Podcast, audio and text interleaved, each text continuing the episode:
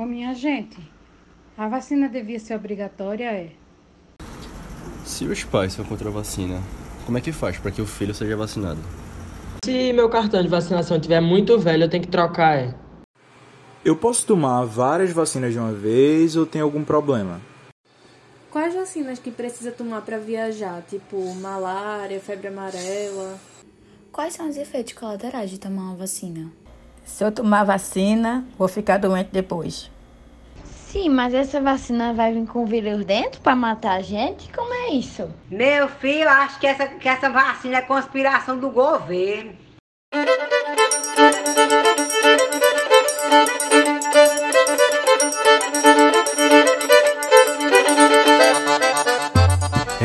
Mistério do meu sertão que poucos têm conhecimento da saúde que é de ferro, endurecida que nem cimento, do povo do meu Nordeste que não gripa nem com a peste por causa do seu cuidado. Toma as vacinas tudo em dia e sem muita estripulia, os matutos tá imunizado. Eu não sei se acontece de vocês se perguntar o que é que a vacina faz, como é que vai me ajudar.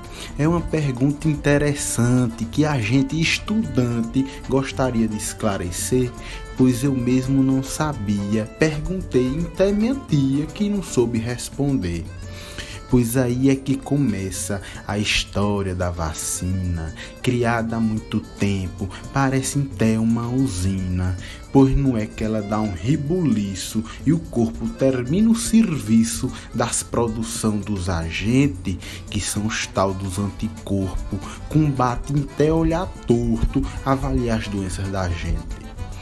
Aqui foi o início da nossa apresentação que versa sobre esse tema, essa tal vacinação, pois agora vem um podcast. Espere até que preste sobre esse assunto envolvente que nos dá autonomia, força, fé e alegria que melhora a saúde da gente.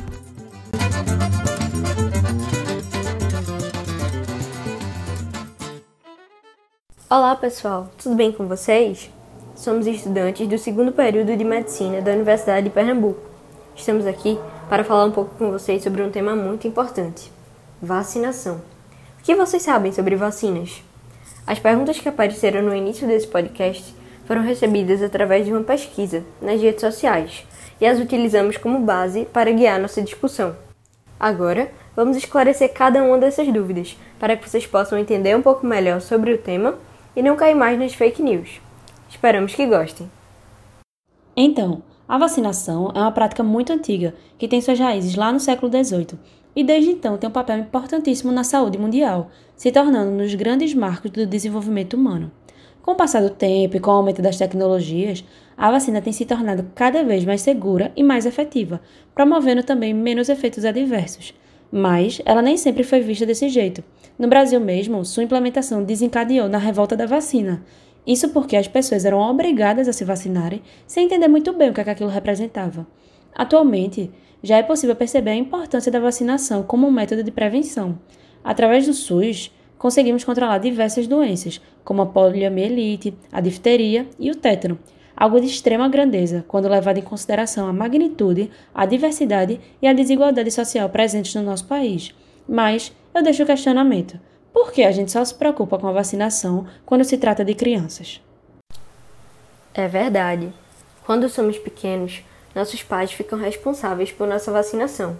Então, quando nos tornamos adultos, nossa imunização muitas vezes fica em segundo plano, seja pelo dia a dia corrido, falta de informações sobre a vacinação em adultos, ou por coisas que escutamos e nos deixam receosos para tomar as vacinas. Fizemos uma pesquisa no Instagram perguntando aos seguidores quantos deles já tinham se vacinado após completar 18 anos.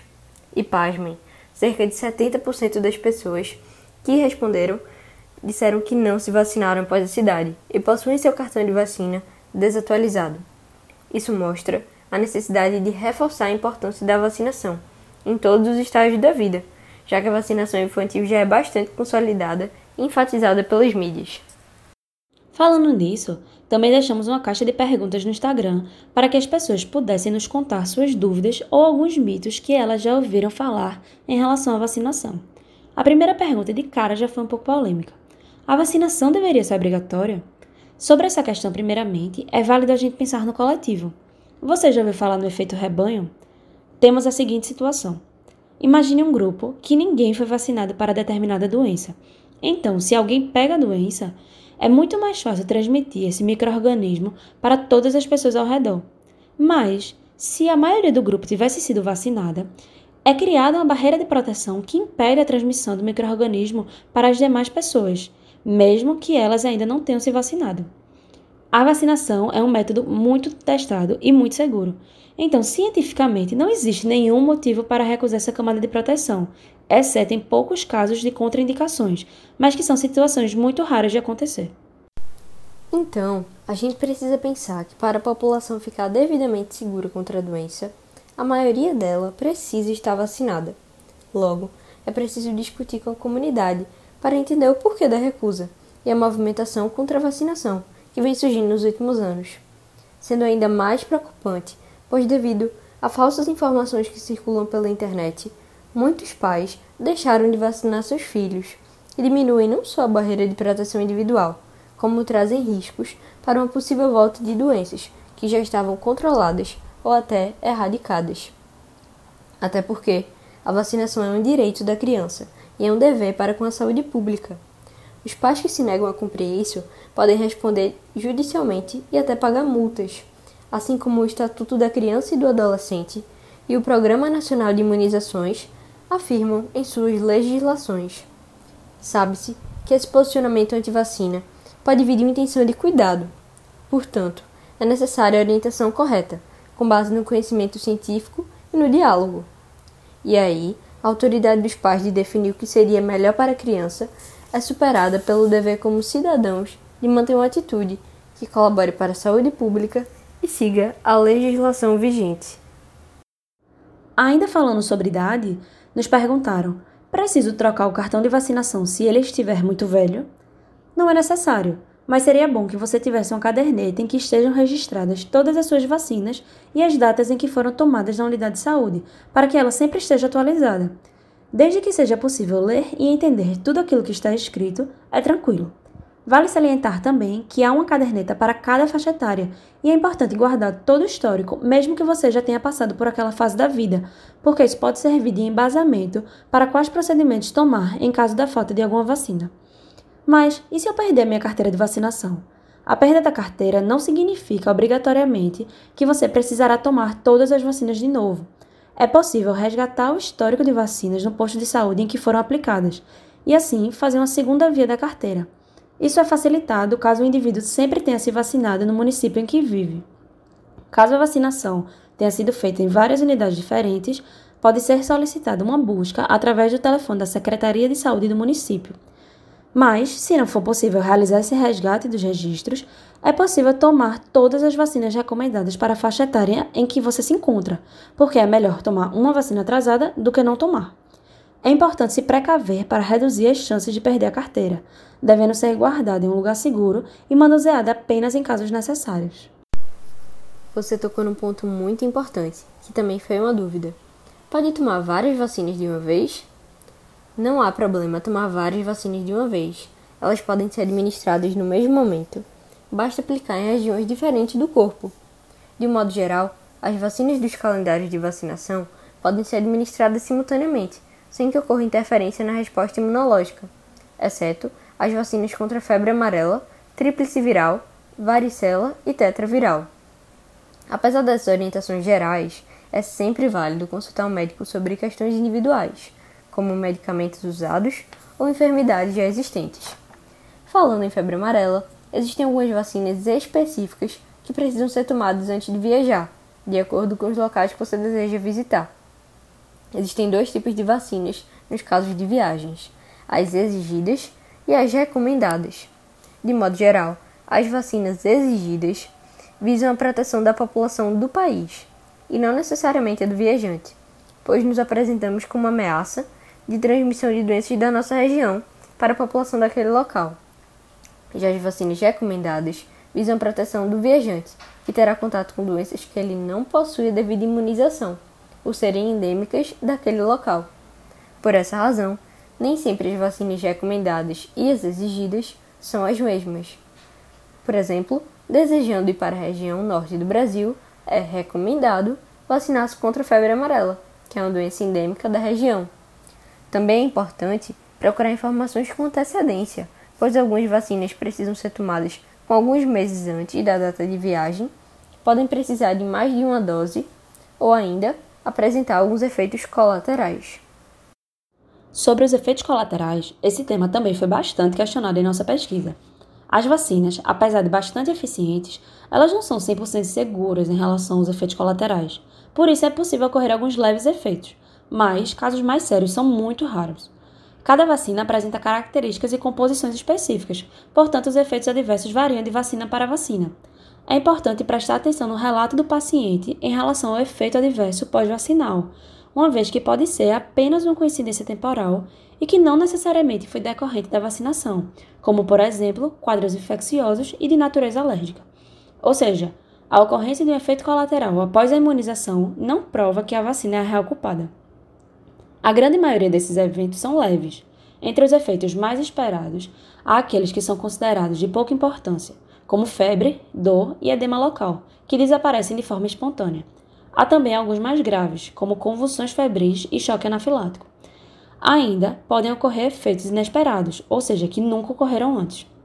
É fato que nenhuma vacina está livre 100% de provocar efeitos adversos, mas, analisando e ponderando o risco-benefício, é evidente que o risco de complicações graves causadas pelas vacinas são muito menores que os riscos de complicações decorrentes da doença contra a qual está se vacinando.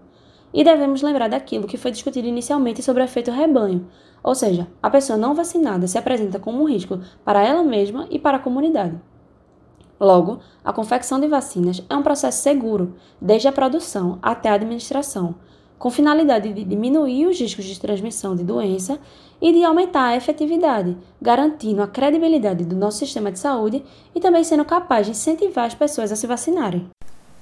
Essa descrença na vacinação teve início em 1998, depois de uma publicação na renomada revista científica The Lancet, na Inglaterra, onde criou-se uma tese de que a vacina tríplice viral, que é uma vacina conjunta contra rubéola, sarampo e cachumba, era causadora do autismo.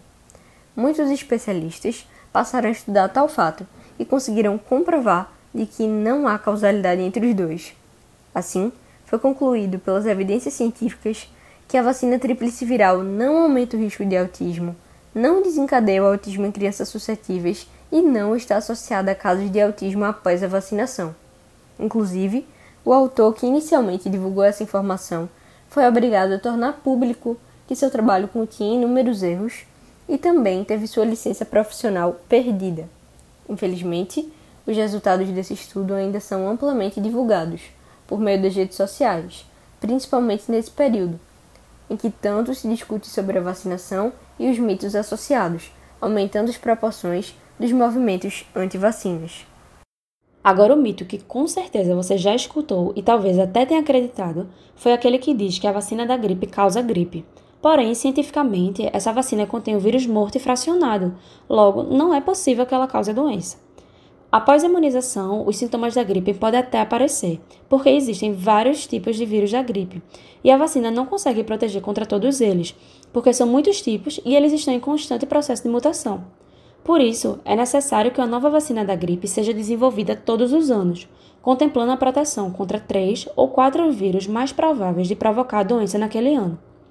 Outro ponto importante é após a vacinação, ainda precisa um período de aproximadamente duas semanas para o corpo desenvolver a proteção adequada, Logo, se uma pessoa recebe a vacina e entra em contato com o vírus da gripe sem estar ainda com a proteção devidamente estabelecida, ela pode ser acometida pela doença, mesmo que de forma atenuada.